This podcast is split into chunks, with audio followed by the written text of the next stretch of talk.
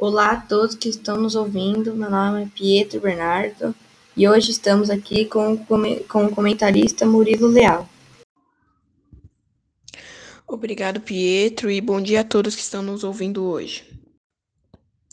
O livro que nós vamos debater hoje é o livro da Nola Holmes, O Caso do Marquês Desaparecido. Esse livro se encontra nas livrarias e pela internet. Então vamos lá para a primeira pergunta. Muriel, você sabe nos dizer onde que ocorre o filme da Enola Holmes, o caso do Marquês Desaparecido? O filme ocorre na Inglaterra. Segunda pergunta. Quem é o autor ou autora do livro? É a autora Nancy Springer. Terceira pergunta. Quando esse livro foi lançado? O livro foi lançado em 1988. Quais são os principais personagens?